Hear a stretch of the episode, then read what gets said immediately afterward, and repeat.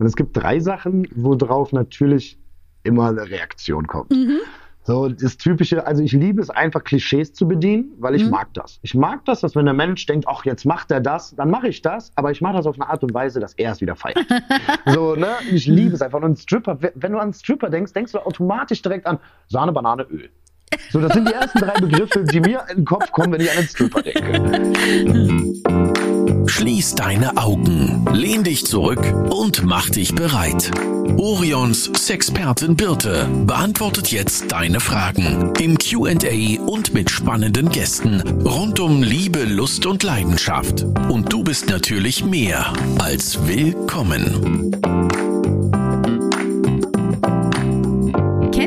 folgende Gesprächssituation, meistens sogar mit Männern, die lautet dann ungefähr so: Wie war dein Tag? Gut. War irgendwas Besonderes? Nein. Wollen wir am Wochenende was machen? Hm. Okay, also dieser Dialog stammt jetzt eher von mir und meinem Sohn. Der ist da auch nicht so gesprächig, aber ich glaube, dass viele Menschen solche Dialoge auch mit einigen Männern schon geführt haben. Mein heutiger Gast ist da etwas anders. Er ist nicht nur bekannt als Stripper oder aus dem Fernsehen, wie zum Beispiel von Ex on the Beach. Er redet auch gerne über sich, über seine Erfahrungen als Stripper und daher hat er ein Buch geschrieben. Hallo Chris, schön, dass du da bist und stell dich doch vielleicht erstmal selber vor. Ja, hallo zusammen. Ich bin der Chris, mittlerweile schon 31 Jahre jung, und ja, habe mein Leben ziemlich genossen, habe zehn Jahre gestrippt, habe auch eine eigene Strip-Vermittlungsagentur gegründet. Man kann sich vorstellen, zwischen dem Alter von 20 und 30 ist das eine sehr spannende Phase, da noch so einen Nebenjob haben zu dürfen. Ich habe das Ganze dann ehrlich exorbitant ausgebaut, weil ich einfach einen unglaublichen Spaß an dem Ganzen hatte. Habe dann zusätzlich TV-Formate gemacht, die mich natürlich gefördert haben. Dafür habe ich es auch genutzt, damit es einfach mehr Leute erreicht. Ja. Und ähm, bin dann hingegangen, weil das Einzige, was ich nicht tun konnte bei Instagram, weil wir tun ja auch immer alle so, als wären wir seriös bei Instagram, darf ich natürlich nicht über mein Privatleben sprechen, weil mein Privatleben hat nicht bei Instagram reingepasst. Darauf. Ah ja, ich kann mir vorstellen, dass das sehr schnell gesperrt worden wäre. Wir haben es tatsächlich ausprobiert. Wir hatten mehrere Sperrungen. Mein Profil wurde auch abgemahnt. Mhm. Mir wurde dann gedroht mit der Sperrung meines Profils. Und ich sage euch, Leute, ich habe nichts Unseriöses getan. Ich habe über meine Wochenenden gesprochen, worum ich gebeten wurde. Meine Community besteht halt tatsächlich aus über 90 Prozent Frauen, weil mhm. ich halt klar überwiegend auch für diese über, überwiegend, wenn ich noch einmal überwiegend sage, ähm, dann bist du raus. ähm, weil ich natürlich ähm, am meisten Frauen hatte. Ähm, habe aber auch schwulen Strip-Shows gemacht. Die Frage stellen sich immer viele. Was habe ich gemacht? Ich bin hingegangen und habe ein Buch über das Ganze geschrieben. Yeah. Ich muss sagen, ich lächle bis heute darüber. Ich hätte nie gedacht, dass ich ein Buch schreibe. Ich weiß nicht mal, wenn mich einer spontan fragen würde, welches Buch ich gelesen habe. Aber ich habe ein Buch geschrieben. Ich darf mich Autor ja, schimpfen. richtig cool. Und habe total tolle Feedbacks habe jetzt mittlerweile euch mit am Start, wo ich mich riesig darüber freue, hier mal einen Podcast abgeben ja. zu dürfen. Ist tatsächlich auch der erste, wo ich über mein Buch spreche und freue mich richtig jetzt auf yeah. den Podcast mit dir. So, jetzt möchte ich, interessiert mich als allererstes, kennst du noch deine frühere Deutschlehrerin oder deinen Deutschlehrer? Ja. Und was meinst du, was hätten die dazu gesagt, wenn du denen gesagt hättest, ich schreibe mal ein Buch? Also ich hatte tatsächlich zwei, weil die wurden einmal gewechselt. Ich glaube, ja. meine Deutschlehrerin, ich glaube, die würden nicht mehr mit mir reden. Ich wäre genauso unseriös, wie es halt, ja, die, die Sparte der Menschheit auch beurteilen würde, die da halt nicht so offen mit ist. Und ich glaube, mein Deutschlehrer, der hieß nämlich tatsächlich wie ich, auch Christian, und hatte einen Tag nach mir Geburtstag. Wir haben uns extrem gemocht. Ach. Und ich glaube, er würde es abfeiern. Das ist cool. Wie hat denn sonst so dein Umfeld darauf reagiert, als du sagtest, hey, ich schreibe jetzt ein Buch? Also das ganze Umfeld hat tatsächlich durch die Bank zu 100% positiv reagiert, bis zu einem gewissen Punkt. Was schreibst du denn für ein Buch? und dann ging das auch schon los. Und dann habe ich gesagt, ja, ich schreibe ein Buch über mein Leben. Autobiografisch, aber damit du Bescheid wirst, es ist ein Erotikbuch und ich lüge in diesem Buch nicht. Das heißt, wenn du kein falsches Kopfkino von mir haben möchtest, weil du mich eventuell zu gut kennst, lass es einfach. Und hatten auch einige Angst, dass sie drin vorkommen? Äh, ja. Es haben sich tatsächlich oh. Frauen bei mir gemeldet, ja. die gesagt haben, hi, also die haben sich ewig nicht bei mir gemeldet. Und auf einmal kommen so drei, vier Kandidaten, wo ich mir dachte, oh, ich habe aber lange nichts gehört. Dann kommt so, hey, wie geht's dir denn? Alles klar, cool, du hast ein Buch geschrieben. Ich so, mhm.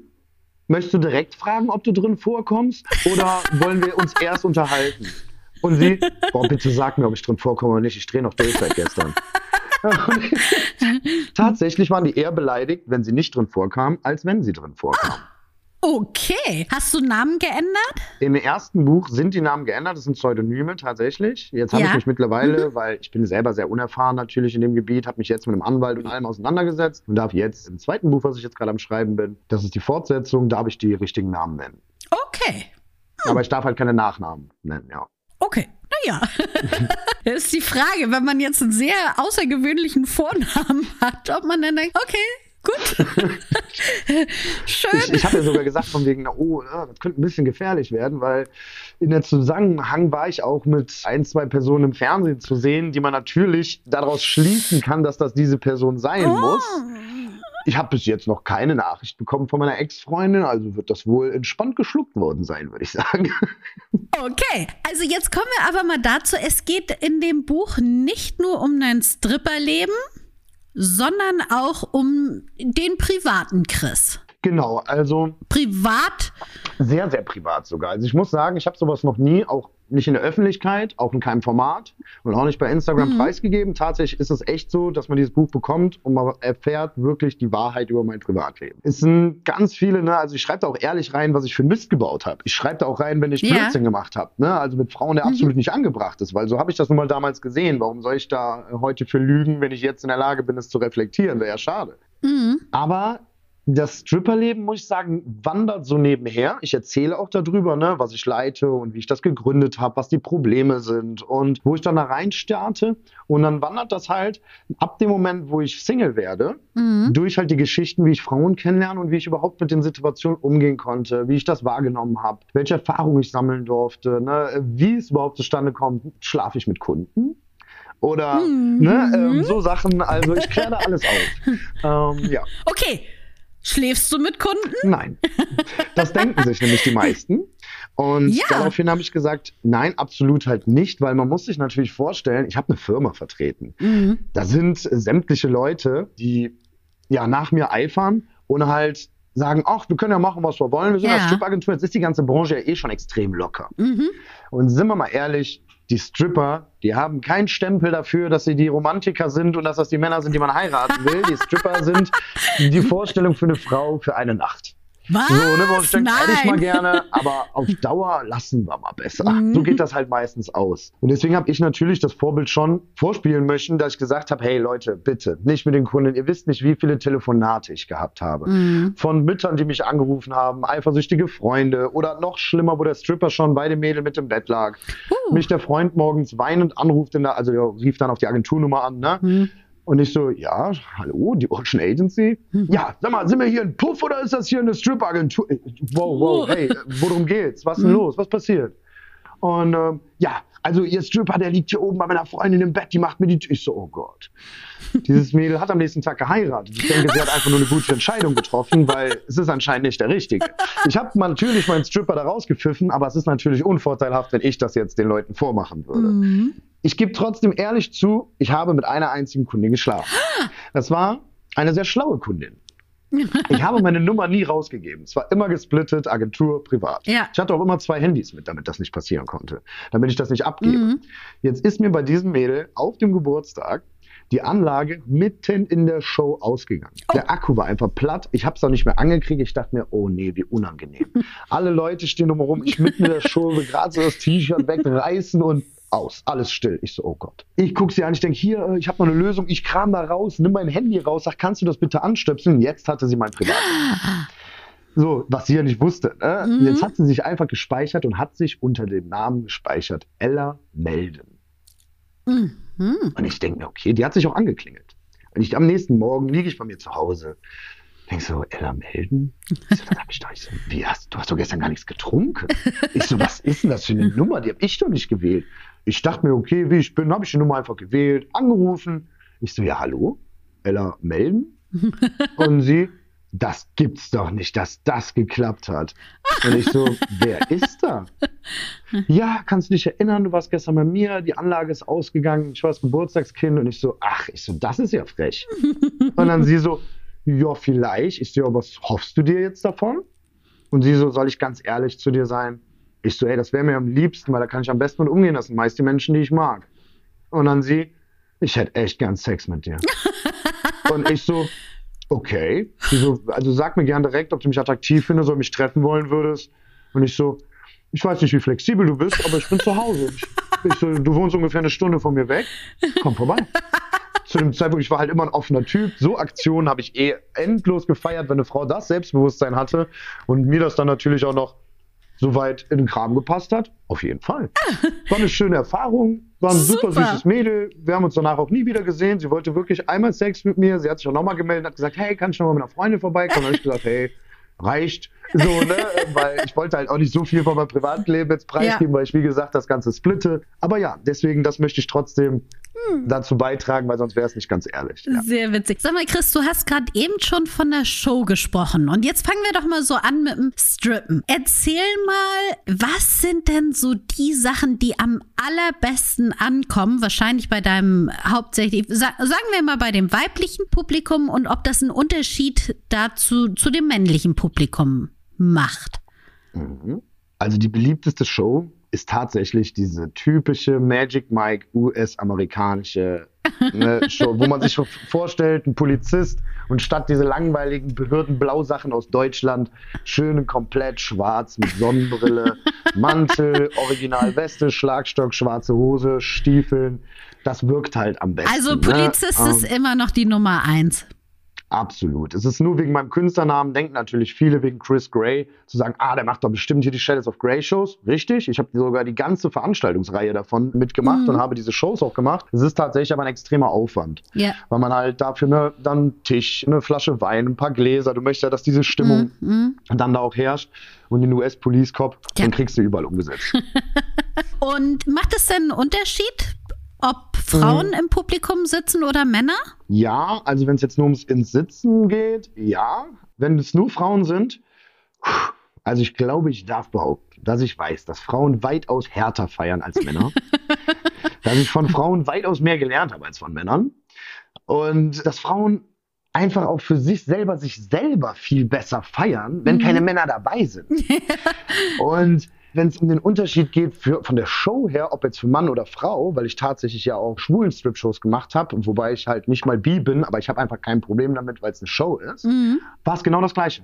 Also der Mann stand genau da drauf wie die Frau. Ob ich den jetzt auf dem Boden gedreht habe, den hab Sahne aus meiner Leiste lecken lassen oder verschiedenste Dinge. Ich habe es eins zu eins gemacht. Ich habe den genauso auf den Arm genommen wie eine Frau. Ich habe den genauso dahingelegt. Das hat mich tatsächlich verwundert, weil damit konnte ich nicht umgehen. Wie ich Okay. denn jetzt so einen Mann anspiele. ja. Ja, aber das ist tatsächlich auch gleich. Okay, jetzt kommen wir also. Die Rolle ist der Polizist, der am beliebtesten ist. Und dann, wo du jetzt schon gerade eben sagtest, wir haben da Akrobatik drin, wir haben da Sahne mit. Hat der Polizist auch Sahne dabei? In seinem Natürlich. Schlagstock? Die, die, haben, die haben immer ein bisschen Sahne dabei. Wie es halt im wahren Leben ist. Ne? Ja, also ich habe doch keinen Polizisten ohne Sahne. Ja, stimmt, auf jeden Fall. Also, was ist denn da so der Special Kick, wo du sagst, ey, ganz ehrlich, hole ich die Sahne raus, dann kreischt die Menge? Oder ist es, wenn ich die Akrobatik mache, einölen? Ich weiß nicht, was hast du sonst noch in deinem Repertoire? gibt einiges. Und es gibt drei Sachen, worauf natürlich immer eine Reaktion kommt. Mhm. So, das typische, also ich liebe es einfach, Klischees zu bedienen, weil ich Mhm. mag das. Ich mag das, dass wenn der Mensch denkt, ach, jetzt macht er das, dann mache ich das, aber ich mache das auf eine Art und Weise, dass er es wieder feiert. so, ne? Ich liebe es einfach. Und ein Stripper, wenn du an einen Stripper denkst, denkst du automatisch direkt an Sahne, Banane, Öl. So, das sind die ersten drei Begriffe, die mir in den Kopf kommen, wenn ich an einen Stripper denke. Und da dachte ich mir, gut, das bindest du auf jeden Fall ein, mal gucken, wie du das machst. Jetzt gibt es natürlich noch die Möglichkeiten, ob das jetzt ein Eiswürfel ist, vielleicht ein Shot, wenn die Person Alkohol trinkt, oder ein Dildo ist, den ich auch mit einbaue. Das kommt auch ein bisschen darauf an, welche Altersklasse. Ne? Ich würde Mhm. das jetzt nicht auf einem 18. Geburtstag, packe ich da jetzt keinen Dildo mit ein. So, weil das wäre jetzt der Austausch für die Banane. Die erkläre ich mal kurz.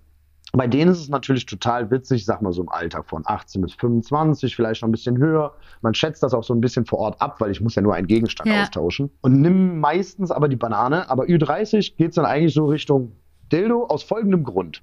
Die Banane kriegt keiner mit. Ich bin hinterm Stuhl, das passiert in einer Drehung.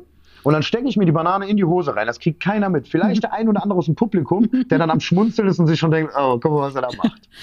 So, dann setze ich mich, ich tanze die ganze Zeit mit der Banane in der Hose weiter, weil du siehst das nicht. Die ist eingeklemmt an Boxershort und Hose. Ja. Und hole deswegen auch immer sehr reife Bananen, damit die da jetzt auch nicht gematscht werden. und der nächste Move ist jetzt natürlich, dass ich ihre Hände nehme, vor meinen Körper packe und mir zwischen die Beine gebe, weil das ist die Frage, die sich jeder stellt. Hast du ihn berührt? Hast du ihn berührt?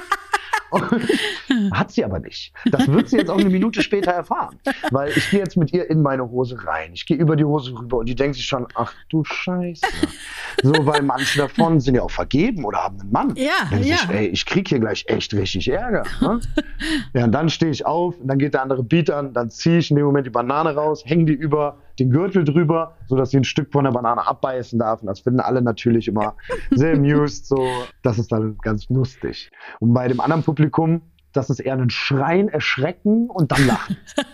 ähm, das Schreien kommt zuerst, weil natürlich erstmal der Effekt so schnell funktioniert, Ja. dass du das vom Gehirn gar nicht gesteuert kriegst. Du ziehst den Dildo eigentlich sofort raus. Mhm. Du steckst ihn jetzt oben an den Hosenbund und die wissen ja nicht, mein Dildo ist komplett gefüllt.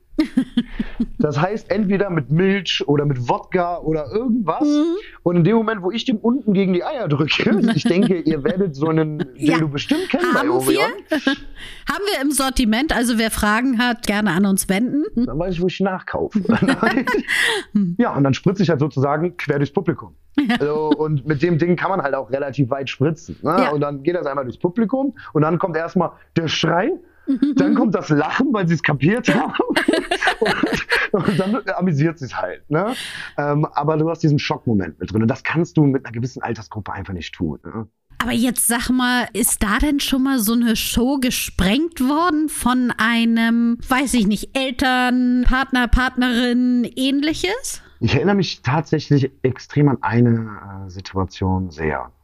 Klar, ich hatte das schon öfter, dass mein eifersüchtiger Freund dabei war oder ne, wo ich dann nach der Veranstaltung oder nach der Show zu ihm gegangen bin und habe gesagt, hey, mach dir keinen Kopf, da ist nichts passiert. Mhm. Ne? Ich red, also ich gehe dann meistens sogar zu denen und versuche einfach deeskalierend zu wirken, damit die Party einfach weiterläuft. Ja. Weil ich komme vorbei, damit die Party noch geiler ist, Ja. damit die Leute noch mehr feiern. Ich komme nicht vorbei, damit es da einen Einsturz gibt. Mhm. Und bei einer Feier muss ich sagen, da konnte ich nichts mehr retten. Das war einfach nicht mehr zu retten. Die Frau war um die 50 Jahre alt. Mhm. Ähm, also ich weiß, dass es irgendwo um die 50er Geburtstag war. Bin dann rein, ich war splitterfasernackt schon. Ich hatte nur noch mein Handtuch in der Hand, weil, womit ich gerade abdecken wollte. Ja. Und in dem Moment kommt der Ehemann dort rein gestürmt, also wirklich gestürmt, mit irgendwas in der Hand, was ich nicht wirklich erkennen konnte, Ja. ob das jetzt ein Stock war oder ich weiß nicht, was Mhm. es genau war. Ist vor mir stehen geblieben bei der Show und ich habe ihn nur angeguckt und habe gesagt, alles gut. Alles Mhm. wurde leise im Raum. Ich habe mich nur gebückt und habe von, meiner, von meinem Kostüm halt den Schlagstock genommen Ja. und habe gesagt, ich so, hey, überleg dir das zweimal, ich stehe hier splitterfasernackt. Ich so, Mhm. und ich wurde von euch gebucht. Mhm. Ich dann so, ich habe mich hier nicht freiwillig hinbestellt. Mhm. So, ich so, also überleg dir, was du jetzt machst.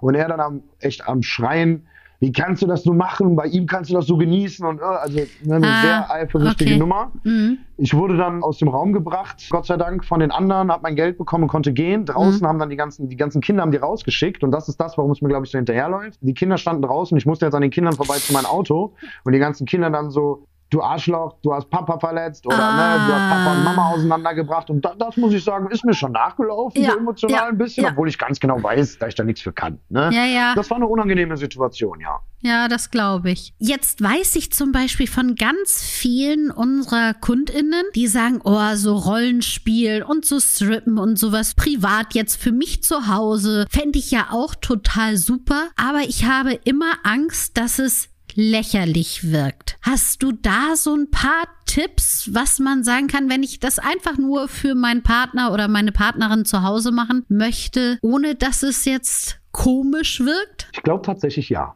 Na, dann hau mal raus. Ähm, rührt vielleicht daher, dass ich selber auf Rollenspiele stehe. Ja. Ich hatte da auf jeden Fall mal eine extreme Phase gehabt, weil man testet sich natürlich durch einiges durch, wenn man so die ein oder anderen Möglichkeiten Ja. bekommt. Und ich muss sagen, mit meiner Ex-Freundin war das auch so gewesen, dass wir da schon affin drauf hatten, aber sie hat sich das nicht getraut. Mhm. Jetzt hatte ich eh schon so ein bisschen Erfahrung mit Kamera. Ich habe immer sehr gerne auch eine Kamera gesprochen. Ich hatte damit kein Problem. Und das Wichtige ist, dass ein Part ernst bleibt. Mhm. Also heißt, selbst wenn der andere lacht und das jetzt vielleicht so gerade ein bisschen unangenehm findet, der Partner lacht dich auf gar keinen Fall aus. Ihr seid in der gleichen Situation. Mhm. Und das habe ich mir damals dann auch immer wieder bewusst gemacht, dass wenn sie gelacht hat, sie hat nicht mich ausgelacht. Ich wusste doch, dass sie da genauso Spaß dran hat und ne, ja auch äh, ich sexuell anziehend für sie war. Ja. Wäre total blöd gewesen. Also war es einfach, ja, man kommt aus seiner Komfortzone, definitiv. Mhm. Ja. Aber wenn der andere jetzt ernst bleibt, dann löst das tatsächlich in dem Partner aus, dass dieser, ah, ich versuche das gerade ein bisschen spezieller auszudrücken, äh, damit man das versteht. Wenn ich dich jetzt auslache, dann denkst du ja Mhm. erstmal, ja, was soll das denn jetzt? Ja. Jetzt bleibst du ernst. In dem Moment verändert sich ja mein Gesicht wieder, Mhm. dafür, dass ich mir denke, oh, das findet sie nicht witzig. Ja. Das heißt, solange der eine die ganze Zeit ernst bleibt, aber der Geilheitsfaktor ja mitten im Raum steht, Mhm. verspreche ich euch, schafft ihr das. Ja, also äh, so ein bisschen durchziehen, ne? Auch über diese erste Hürde, die ja sicherlich da ist. Oh, es könnte komisch sein und eventuell kichert man auch, aber dann einfach den nächsten Schritt gehen, weil ja wahrscheinlich das Ergebnis in den meisten Fällen wirklich es sich lohnt, das mal auszuprobieren. Ja, und was ich als Tipp noch mitgeben könnte, wäre, die eine Person darf sprechen, die andere nicht. Mhm. Lieber über Kostüme.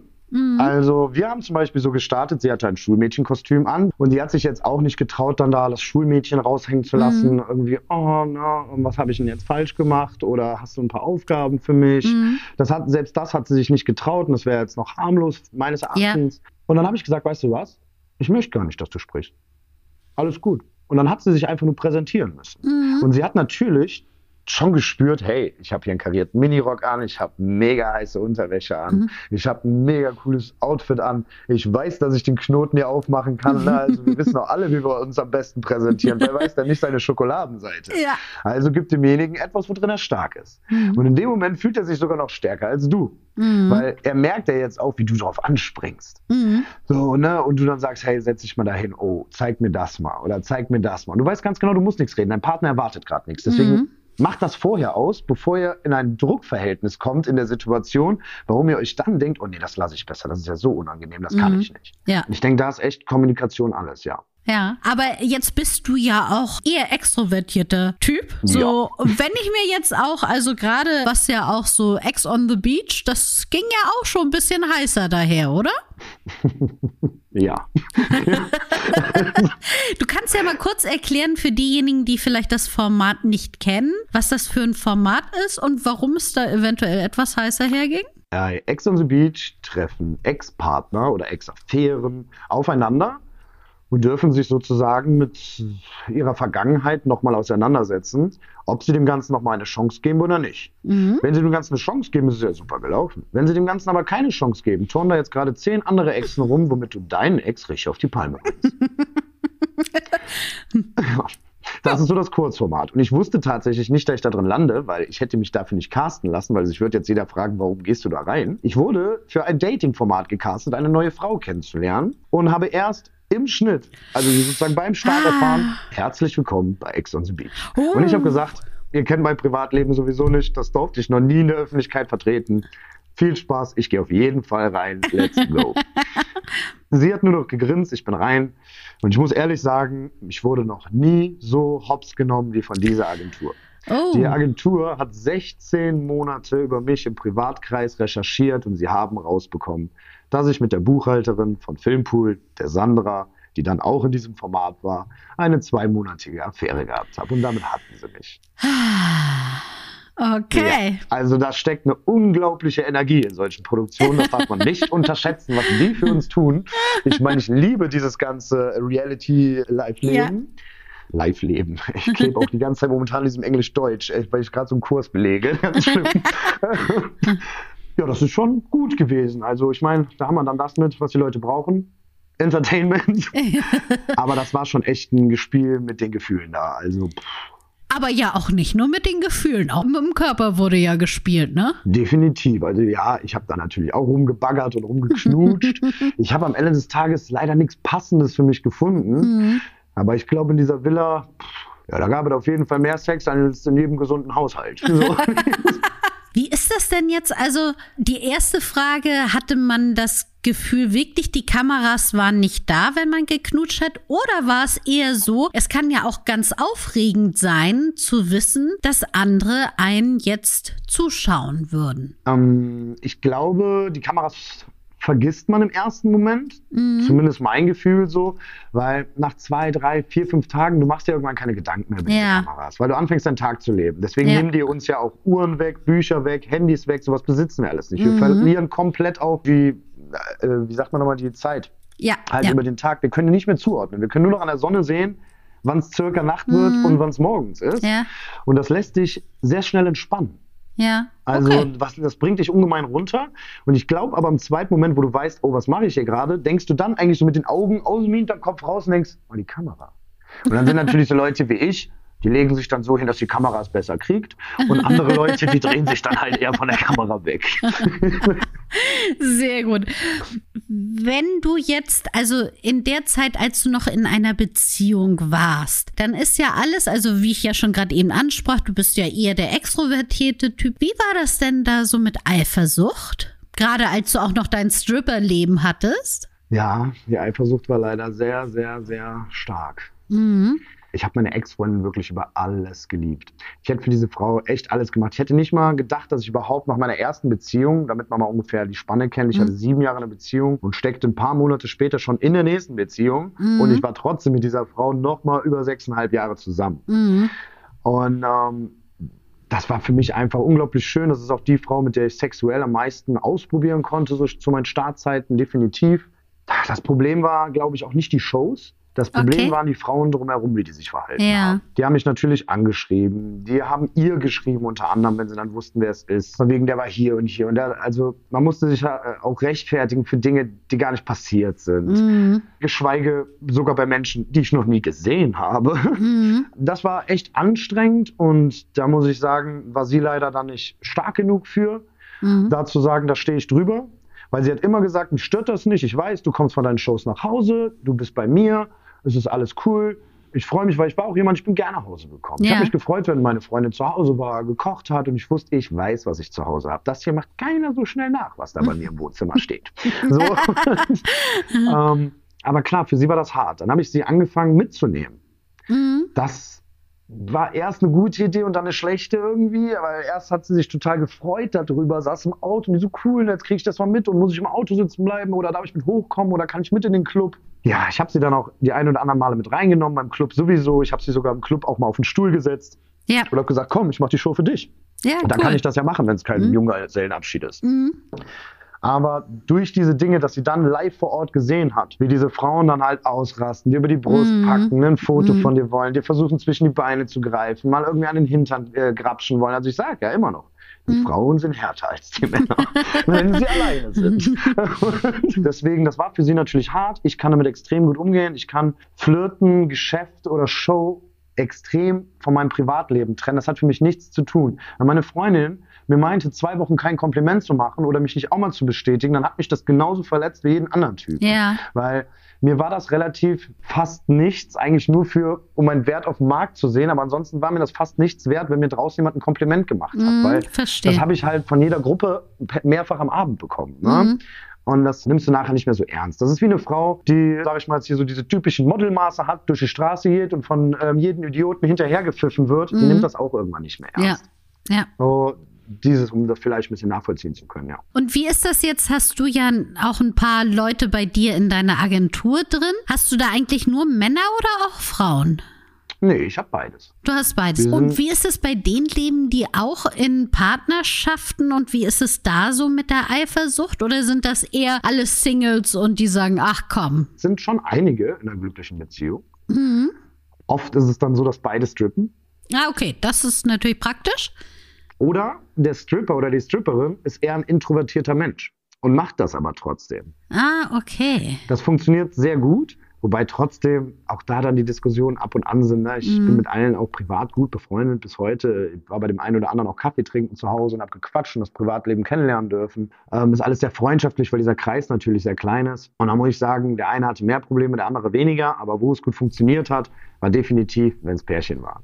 Ja. Also wenn es äh, Stripper-Pärchen waren, das Mhm. meine ich damit. Weil die sind zusammen auf ihre Shows gefahren, jeder hat sein Ding gemacht, die haben sich am Ende getroffen, haben zusammen ihr Geld auf den Tisch geschmissen und gesagt, und was darfst du dir heute wieder antun? Dann lacht man über das Gleiche. Ja. Man versteht das Gleiche. Man Ja. weiß, wie das Business läuft. Ja. Jetzt bist du ja aber zurzeit Single, richtig? Ich bin ein schwerer Fall geworden, sage ich dir. Ah, also wer jetzt ein bisschen Mitleid hat, darf sich gerne an uns melden. Wendet uns euch an. Schreibt eine aussagekräftige E-Mail an podcast.orion und wir leiten die dann weiter. Aber wie stellst du dir denn so deine Zukunft vor? Reden wir mal davon, was wünschst du dir, wie deine Zukunft in ein, fünf und zehn Jahren aussehen soll? Also in einem Jahr werde ich auf Bali leben, werde äh, mein zweites Buch weiter oder fertig schreiben gerade. Ja, Ähm, und ich rede jetzt von in einem Jahr, von definitiv im nächsten Jahr. ja, Und ich möchte auch endlich eine Frau natürlich kennenlernen, aber lasse mich da gar nicht mehr unter Druck setzen. Das Mhm. habe ich die letzten Jahre getan, weil ich bin ein absoluter Beziehungstyp. Mhm. Ja, ich kann mein Leben genießen. Das durfte ich durch das Stripperleben so extrem. Und ich glaube, ich habe mir die Hörner auch so abgestoßen, dass ich nichts mehr nachholen brauche. Ja. Und das, was ich noch ausprobieren möchte, das möchte ich mit meiner nächsten Partnerin ausprobieren. Mhm. Und deswegen wird es auch natürlich Zeit, altersbedingt zu sagen, hey, so langsam wird es mal Zeit, ne? weil Mhm. man, man weiß es nie. Aber am Ende habe ich so viele gesehen, die haben dann auf einmal die Partnerin kennengelernt, das war's, direkt Kinder, Ja. direkt Häuschen, die sind bis heute zusammen. Ja. Und andere, die haben fünf Jahre geplant, dann die Hochzeit, dann das Haus gebaut, jetzt kamen die Kinder, ein Jahr später Trennung. ja. So, Mhm. wo ich Man nur sage, das es möchte nicht. ich nicht. Ja. Und ich möchte mir meine finanzielle, finanzielle Freiheit einfach auch wieder erlangen. Die habe ich nämlich leider über Corona verloren, weil ihr könnt euch alle vorstellen, wie viel ich gestrippt habe in Corona. Mhm. Ah. Gar nicht. Ja. Für mich war das Geschäft wirklich echt sehr, sehr schwierig geworden. Mhm. Ich musste dann auf Instagram zurückgreifen, obwohl ich nie Instagram-Werbung geschaltet habe. Habe ich Mhm. dann gesagt, okay, es ist an der Zeit. Wir fragen jetzt die Community, worauf habt ihr Bock? Und das habe ich Mhm. umgesetzt, sehr eingeschränkt. Aber habe mich dann sozusagen im Online-Business integriert, habe ein Online-Coaching gegründet im Fitnessbereich und habe meine Erotikbücher geschrieben. Ja. Ich muss sagen, ich liebe meinen Job über alles. ich arbeite ungefähr vier bis sechs Stunden am Tag. Mhm. Ansonsten klinke ich mich abends nochmal ein und mache das freiwillig, dass ich mit Mhm. meinen Mitgliedern schreibe, ne, die da drin sind, weil ich einfach wirklich Spaß dran habe. Also es ist kein Arbeiten mehr für Ja. mich. Und ich will einfach jetzt noch dieses letzte Stückchen, dieses am Strand unter einer Palme mit einer Kokosnuss liegen und Grey Zone 2 schreiben. Das fehlt mir. Und jetzt habe ich meine Arbeit online. Ja, also weg hier. Ja. So, Ich möchte in irgendein Paradies und das ist für mich irgendwie mal Bali gewesen. Ich war noch nie da. Und cool. ich sag euch eins, ich ziehe das durch. Und jetzt sage ich euch, wo ich in fünf Jahren bin. In fünf Jahren bin ich wahrscheinlich nochmal zwischenzeitlich in Deutschland. Ich glaube, ich werde hier aber nicht mehr viel Zeit verbringen. Ich denke, das Mhm. ist projektbezogen, wenn ich in Deutschland sein werde. Ich werde zu dem Zeitpunkt dann erfolgreicher Unternehmer sein, weil ich einfach jemand bin, der extrem gut skalieren kann Mhm. und das, was er macht, gerne groß macht. Weil warum habe ich denn damals nicht einfach nur gestrippt? So, Ich Mhm. war ja ein beliebter Stripper, ich hätte es mir einfach machen können. Wochenende strippen, Geld einstecken, ab nach Hause, Leben genießen, festen Job Ja. suchen. War ja einfach nicht meins. Ich bin einfach ein kleiner verrückter Vogel. Hab mir gedacht, komm, wir holen noch 40 Stripper und Stripperinnen dazu. Wir schreiben ein neues Konzept, neue Shows, neue Trailer. Wir gehen in Clubs, wir machen eine. Ich habe tatsächlich eine Veranstaltung gehabt, die hieß Toy Boys. Ich glaube, fast jeder kennt die Serie bei Netflix Toy Boys. Ja. Und ich habe diese Serie gesehen, dachte mir, das gibt's nicht. Das Konzept hast du vor acht Jahren geschrieben. So, also es ist wirklich, mir macht so einen unglaublichen Spaß und ich möchte damit wirklich mein Leben verbringen. Nur mein Lebensunterhalt kann ich nur bestreiten damit, wenn ich das dementsprechend aufbaue Mhm. und gleichzeitig genießen, wenn ich mich dementsprechend bewege. Und deswegen das, sind das meine gesteckten Ziele, ja. Okay, das heißt, du siehst dich in fünf Jahren auch weiterhin noch als Autor oder sagst du, ach komm, jetzt zwei Bücher, habe ich Bock drauf, aber mm, bin mir nicht sicher, ob das so meine Hauptquelle sein wird. Also ich habe das auch noch niemandem erzählt, aber ich gebe ja heute viel, viel Preis und da das ja mein erster Podcast darüber ist, haue ich das jetzt auch mal raus. Ich bin im Hintergrund mit noch einer Website dran, die ich am Bauen bin. Und ich glaube, dass ich das im Alter einfach extrem gut tragen kann. Ich bin jetzt schon dabei, verschiedene Menschen in ihrem Leben zu coachen. Und es geht gar nicht darum, dass du jetzt den Psychologen spielst oder den super Mentor, sondern eher um die Lebenseinstellung, das Mentale dass dir mal jemand zuhört, dass dir mal jemand eventuell aus seiner Erfahrung erzählen kann, wie das funktioniert. Und das funktioniert tatsächlich jetzt schon sehr gut. Also ich habe schon die ein oder anderen Menschen darauf als Testimonials laufen, und würde echt gerne Menschen mit der Erfahrung, die ich machen durfte, helfen. Und da geht's dann echt in Richtung Sex-Mindset. Ja, okay. Und das ist halt auch sehr spitze Markt, was fast keiner anbietet. Also es gibt Sextherapeuten, ne? Mhm. es gibt diese Mindset-Leute, es gibt Hypnotiseure, es gibt Manipulateure, die gibt's auch. Aber, aber ihr wisst, was ich meine. Ja. Und ich denke einfach, dass das eine sehr interessante Sache ist, weil ich finde, Sex ist einfach noch zu tabu heute. Es Definitiv. redet keiner geredet. Wir gehen alle auf Toilette, wir haben alle Sex, aber keiner redet drüber. Also ich finde das ein bisschen schwierig und ich möchte dieses Rohr, dieses Sprachrohr, was ich dazu besitze, einfach benutzen. Und das wäre tatsächlich meine letzte Gründungsidee, die ich für Ja. mich definitiv noch äh, umsetzen möchte. Ja. Okay, und jetzt kommen wir noch mal zu deinem Buch. Und vielleicht auch zu dem Sex-Mindset, welches so in uns schlummert. Hilft mir oder wer ist sozusagen die Zielgruppe für dein Buch und was habe ich danach für mich, kann das rausziehen, nachdem ich es gelesen habe? Bin ich nur, nur ist gut, aber habe ich einfach eine schöne Zeit gehabt, indem ich es gelesen habe oder ziehe ich da noch was raus für mich? Ich denke, dass man von diesem Buch sehr, sehr viel, sogar wenn man möchte, partizipieren kann, weil ich habe ein unglaubliches Feedback über das ganze Buch bekommen. Man darf auch gerne mal auf der Seite vorbeischauen und sich das durchlesen, was die Frauen so darüber schreiben. Auch sehr witzig, es sind die ein oder anderen Bewertungen von Männern darunter. Die haben sich das Buch geklaut und haben das gelesen und haben gesagt, dass die gerade mein Buch durchspielen an ihrer Frau ich habe tatsächlich Feedbacks bekommen, auch, dass sich das Sexleben verbessert hat, dass sie einfach das ein oder andere jetzt sich mal getraut haben, weil ich das da reingeschrieben habe. Ne, man hat sich Gedanken darüber gemacht, aber es nie umgesetzt. Also ich würde sagen, ja, es regt definitiv die Experimentierfreudigkeit an und würde behaupten, es bringt auf jeden Fall neuen Schwung an die Beziehung. Weil es einfach nicht so der Standard ist, glaube ich, den ich ausprobiert habe. Ich denke, wir haben da draußen einige Versaute, aber es ist einfach ein bisschen was anderes. Es liegt gar nicht an dem Versauten. Es liegt an der Kombination wie. Wenn du Lust hast, das kostet uns vielleicht 30 Sekunden, lese ich dir gerne mal das Inhaltsverzeichnis vor, weil das ist ziemlich aussagekräftig. Ja, dann hau rein. Okay. mein Ton wurde rauer. Streiten oder schlichten, Jill? Schlichten, murmelte sie. Gut, dann geh ins Bett und beweg dich keinen Millimeter. Grayson, eine Geschichte auf wahrer Begebenheit. Chris Gray lässt seit Jahren als Stripper die Herzen der Frauen höher schlagen und bringt die Hormone ordentlich in Wallung. Mit seinem autobiografischen Buch erreicht er nun ein neues Level an Erotik und bringt das Kopfkino in Ekstase. Schonungslos, ehrlich und mit einer Prise Humor erzählt Chris von seinen ersten sexuellen Erfahrungen und der ersten großen Liebe. Sinnlich geht die Erzählung in die erste Beziehung über, wo Chris alle Höhen und Tiefen seiner Gefühlswelt offenlegt.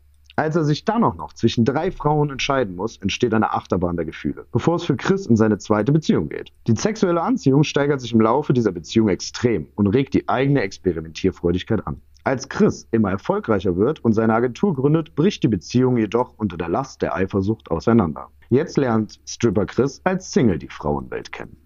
Lehn dich zurück und lass dich von mir höchstpersönlich durch meine Greyzone führen. Genieße diese sinnliche Reise, aber Achtung. Vor dem Lesen in der Öffentlichkeit rate ich ab. Das sagt doch so einiges. Das heißt, an alle ZuhörerInnen hier jetzt, wenn ihr auch etwas lesen wollt, was ihr eher im Schlafzimmer lesen möchtet als in der Öffentlichkeit, dann holt euch das Buch. Es ist überall erhältlich, richtig? Noch nicht, in zwei Wochen ja. Ja. Aktuell sozusagen nur über meinen Instagram-Shop, wo man dann auf die Website klicken kann. Aber es gibt es jetzt bald bei Amazon, bei Apple äh, und wie die ganzen Dinger heißen. Ich weiß Ja. gar nicht, wie die ganzen Apps heißen. Genau, und alles, wir verlinken das ja sowieso unten in der Shownote. Also, wenn ihr noch mehr dazu wissen wollt oder da mal reinluschern wollt, dann schaut doch einfach in die Shownote rein. Da findet ihr die Website von Chris, da findet ihr auch den Instagram-Account und weitere Infos dazu. Chris, es hat unheimlich viel Spaß gebracht. Es sind jetzt schon die 40 Minuten um. Ach, schon, das ging ja mit dir echt flott. Genau. Wir hätten noch weiter so machen können. Vielen, vielen Dank, dass du so offen über alles gesprochen hast, auch über deine Pläne. Es war äußerst amüsant. Ich danke dir und ich hoffe, dass wir uns so in ein bis fünf Jahren nochmal zum Podcast treffen, um dann zu erfahren, wie dann so deine weiteren Pläne verlaufen sind. Ich würde mich riesig drüber freuen. Vielleicht haben wir ja den nächsten Podcast in Bali. Ja, dann komme ich aber vorbei. Also nur an alle von Orion, die jetzt zuhören. Das ist natürlich klar. So ein Podcast muss man dann direkt aufnehmen, oder? Ich finde auch, der muss face-to-face -face gedreht werden. Definitiv. Vielen, vielen Dank. Und ich wünsche dir viel Spaß bei deinen nächsten Plänen. Vielen, vielen Dank. Dankeschön. Gerne. Das war Willkommen, dein Orion-Podcast mit Sexpertin Birte. Du willst nächste Woche wiederkommen? Dann abonniere uns gerne auf der Podcast-Plattform deiner Wahl.